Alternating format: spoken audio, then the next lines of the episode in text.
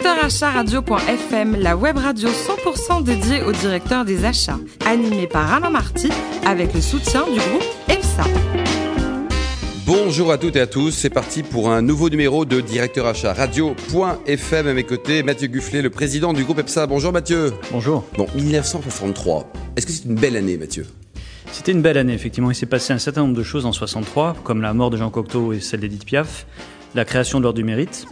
Et puis dans le monde, il s'est passé un événement assez particulier, la mort, Lequel? la mort de JFK.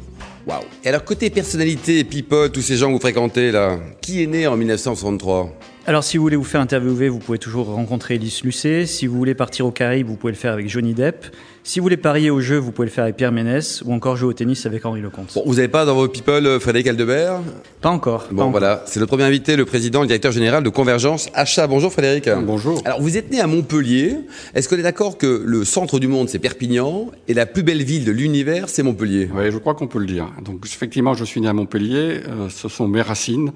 Euh, alors je vis maintenant à Paris pour des raisons professionnelles, mais euh, euh, c'est toujours avec. euh, enfin, j'ai besoin régulièrement, physiquement et spirituellement, de retourner à Vous Mont- aimez cette région de quoi retourner à Montpellier, de retourner dans le Languedoc. Il faut que je respire l'air de la Garrigue. Il faut que je me plonge dans la Méditerranée. Il faut que je, je regarde le ciel bleu euh, qu'on ne trouve nulle part ailleurs euh, qu'à Montpellier. Donc c'est toujours euh, pour moi des moments euh, importants et magiques. J'y vais l'œil ouvert et le cœur battant. Oui, et puis pas du tout chauvin, hein, Frédéric. Non, hein. absolument pas. Vous êtes de Bordeaux, vous, Mathieu hein?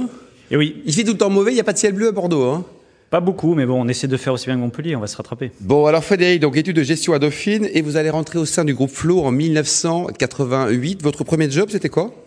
Alors, euh, mon premier job était euh, la mise en place. Enfin, j'ai- connu le gros flow à travers euh, mes études et en faisant un stage. Euh, voilà, et on m'a demandé. euh, L'énoncé du stage était euh, voilà quatre brasseries, euh, deux boutiques traiteurs, euh, recherche un contrôleur de gestion pour mise en place euh, de toutes les procédures de gestion. Donc, j'ai débarqué pour deux mois dans cet univers que je ne connaissais absolument pas parce que je n'ai je n'ai fait ni école hôtelière ni école de cuisine. J'ai pas une éducation dans, dans la gastronomie en particulier.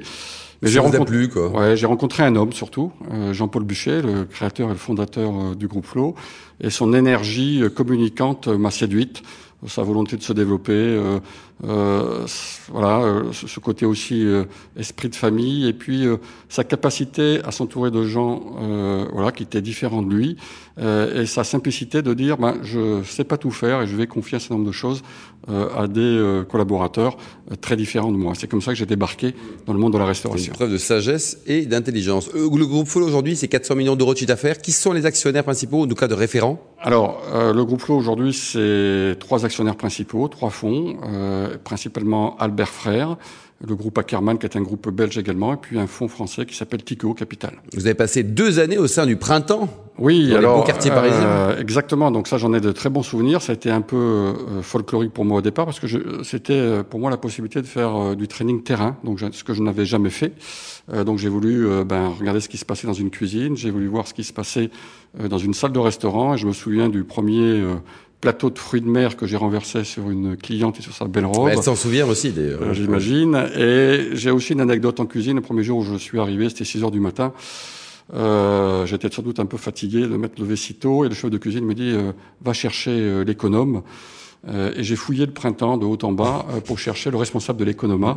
et en fait, il s'agissait du, du couteau, enfin, pour éplucher les pommes de terre. Et quand je suis retourné en cuisine, tout le monde s'est- a bien rigolé.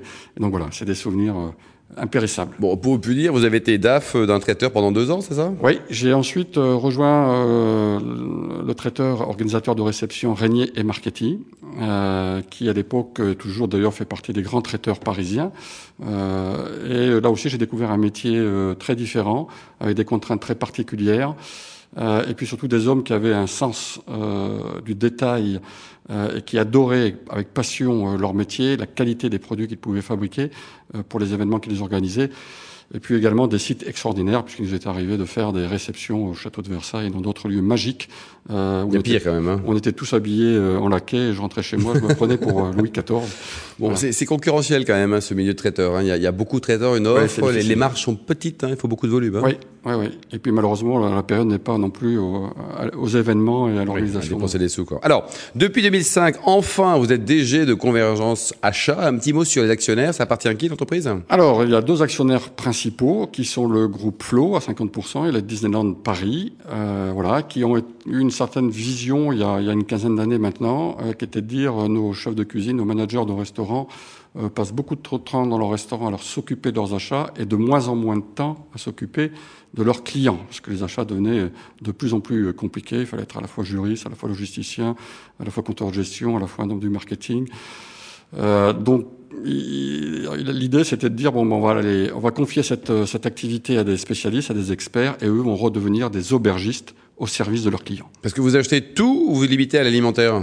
Alors, on n'achète pas tout, on se limite à l'alimentaire, ce qui est déjà un, volume intéressant, euh, puisqu'on achète environ pour 220 millions d'euros par an. Et quand même. Euh, alors, tout ce qui se mange et tout ce qui se boit dans un restaurant, plus tout ce qui est un peu connexes comme l'art de la table, euh, la blanchisserie, euh, le petit matériel de cuisine, etc. Vos clients, donc euh, on va dire un gros tiers pour Disney, un tiers pour Flo, hein, vos actionnaires référents, puis un tiers pour toute personne qui dit oui. Exactement. Donc on est à la recherche et ça fait partie de notre développement. On a démarré il y a 4-5 ans avec aucun adhérent extérieur à notre à, à, nos actionnaires et aujourd'hui on a effectivement un tiers d'activité qui est que l'on fait avec des, des, clients ou des adhérents euh, extérieurs. Par exemple le groupe Partouche ou... Voilà exactement, qui viennent chercher chez nous euh, à la fois euh, évidemment nos compétences sur la partie euh, compétitivité, mais surtout les aspects sécurité alimentaire que l'on essaye de valider, hein, même si le risque zéro n'existe pas, mais là-dessus on est on contribue quand même à nourrir 85 millions de personnes par an. Ah quand même. Ouais, plus de 2000 restaurants par et jour. S'il y en a 85 millions de malades, ça va être donc, difficile. Donc on est là-dessus, voilà,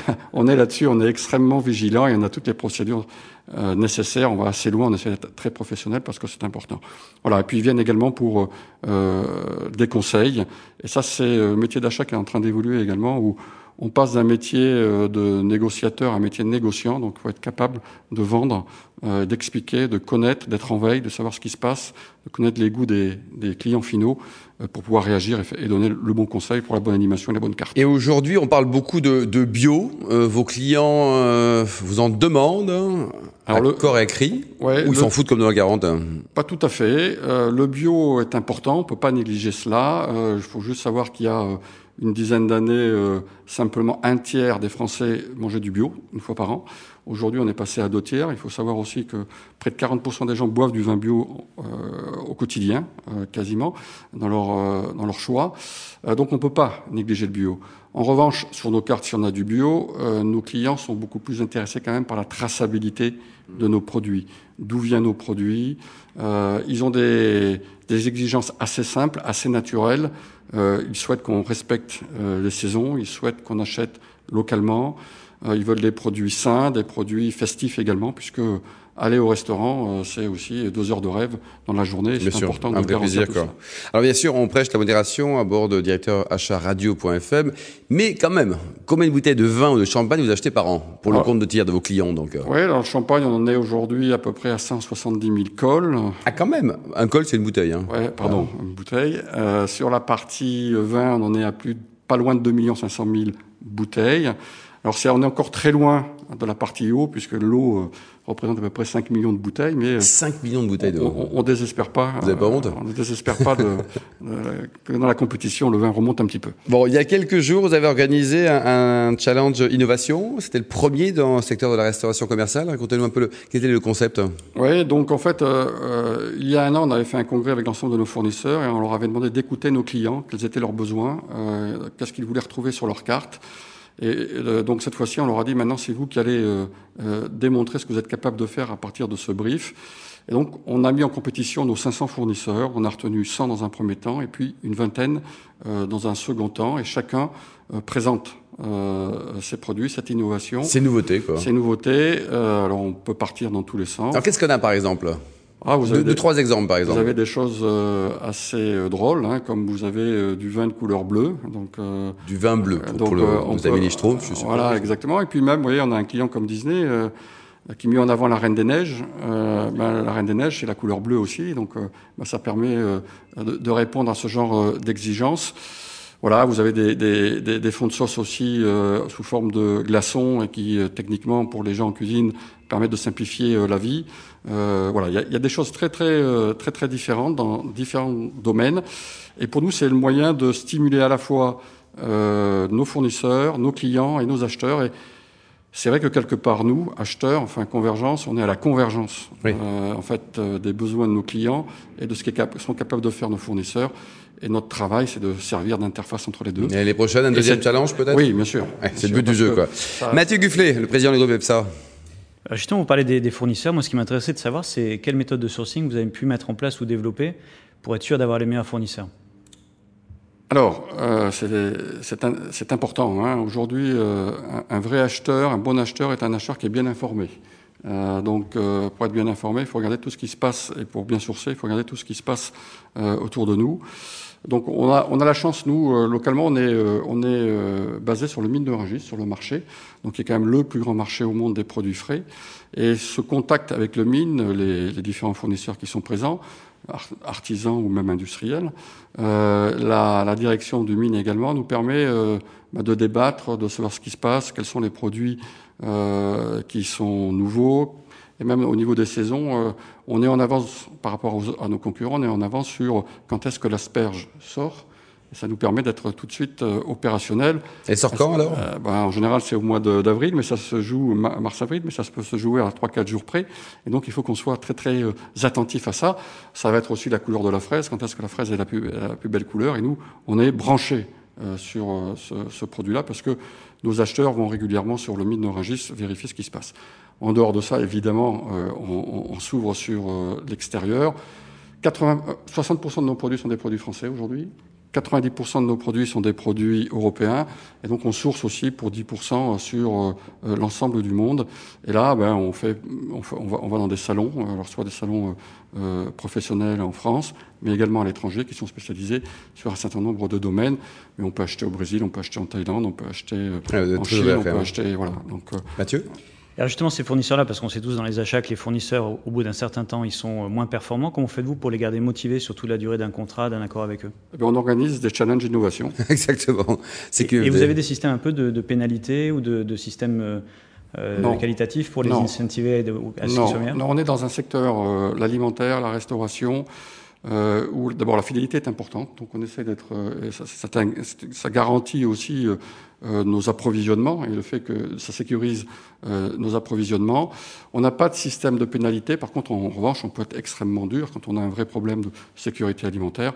Ben, du jour au lendemain, on peut déréférencer évidemment euh, notre. C'est déjà arrivé ça? Oui, bien sûr, ça peut arriver. Rarement, mais ça arrive. Une dernière question par rapport justement à ces, à ces fournisseurs, le système de, de retour d'expérience des utilisateurs. Vous avez des, des, rencontres fréquentes avec vos clients internes. Vous les vous, vous, les faites participer au choix ou au contraire au déférencement, pourquoi pas? Oui, c'est essentiel. C'est-à-dire que nous, on ne, on ne, décide de rien, on est force de proposition, on fait des recommandations, et ce sont nos clients qui décident. C'est extrêmement important. Et en même temps, on fait tout pour pas euh, créer un mur entre le fournisseur et nos clients. Donc, on les rapproche régulièrement. On organise des visites sur place. On organise des ateliers de dégustation euh, par thème. Donc on essaye de maintenir, parce que le gros danger à notre création, ça a été de dire euh, un chef de cuisine a besoin d'aller voir son fournisseur. C'est même tactile, c'est même très physique. Il faut voir le produit, il faut toucher le fournisseur. Et donc ça, on essaye bien sûr de le maintenir.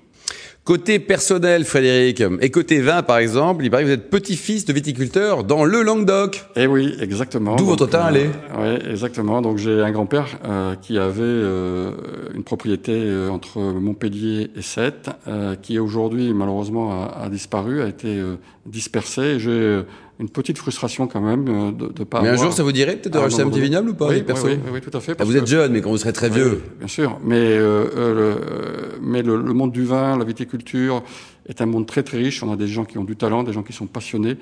Euh, et donc, euh, c'est vrai que c'est un milieu euh, extrêmement intéressant et qui m'attire. Alors, il paraît que vous étiez du côté de Dakar il n'y a pas très longtemps pour euh, soutenir une cause humanitaire. Oui, en fait, euh, nous sommes partis en famille, non pas faire un, du tourisme classique, mais rejoindre une de mes filles qui était qui faisait qui faisait partie d'une organisation humanitaire sur place. Euh, donc dans la banlieue de Dakar, dans, un, dans une banlieue un peu déshéritée, très populaire. Et ça a été une expérience extrêmement riche qui a rebondi sur l'ensemble de la famille et qui nous a appris qu'on euh, était riche de ce que l'on était, pas forcément de ce que l'on avait. Que c'est beau. Dernier livre lu, pas acheté, hein, mais lu vraiment. Oui, alors, euh, j'essaye de lire euh, le plus régulièrement possible. Là, euh, il n'y a pas très longtemps, j'ai lu un petit livre qui est une réédition qui fait à peine 80 pages de, de l'académicien Frédéric Vétou, euh, qui s'appelle Il me semble désormais que Roger est en Italie. Et c'est l'histoire en fait d'une amitié qui est rompue à cause du décès de l'un des amis. mais ça n'a rien de triste, c'est jubilatoire, c'est plein de vie, c'est plein de pudeur également. Ça met en avant l'amitié. Et la conclusion du livre, je vous cite ça un peu de mémoire, c'est on est heureux avec un ami et un ami c'est un démultiplicateur de bonheur. Je trouve que c'est une belle conclusion. Et la dernière question, avant de conclure, vous êtes fan de musique aussi vos derniers coups de cœur, c'est quoi Ou concert peut-être? Oui, j'ai besoin donc de temps en temps de m'évader des achats et puis des négociations. Pourtant, c'est sexy les achats. Oui, c'est vrai. Euh, non, non, je plaisantais. Et donc, euh, je, je m'intéresse à, la grande musique, à l'opéra ou à la musique classique. Euh, j'ai deux, deux expériences récentes qui sont qui m'ont marqué. Il n'y a pas très longtemps, je suis allé à l'Opéra Bassi voir l'American Ballet qui dansait, jouait La Belle au Bois dormant. Donc euh, des décors magnifiques, une musique somptueuse. Enfin, et puis voilà, on a retrouvé le ballet d'origine.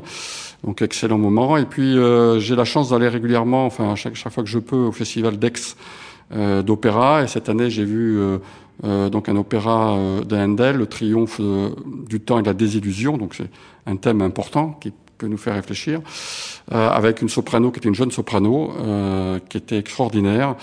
Euh, Sabine de Vielle et j'ai passé un moment de rêve euh, dans l'archevêché euh, avec le ciel étoilé.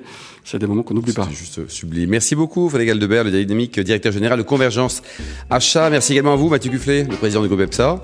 Nous marquons une pause jusqu'à vendredi 14h. Ensuite, on se retrouve pour accueillir un nouvel invité, une nouvelle personnalité du monde des achats. Directeur achatradio.fm vous a été présenté par Alain Marty avec le soutien du groupe EPSA.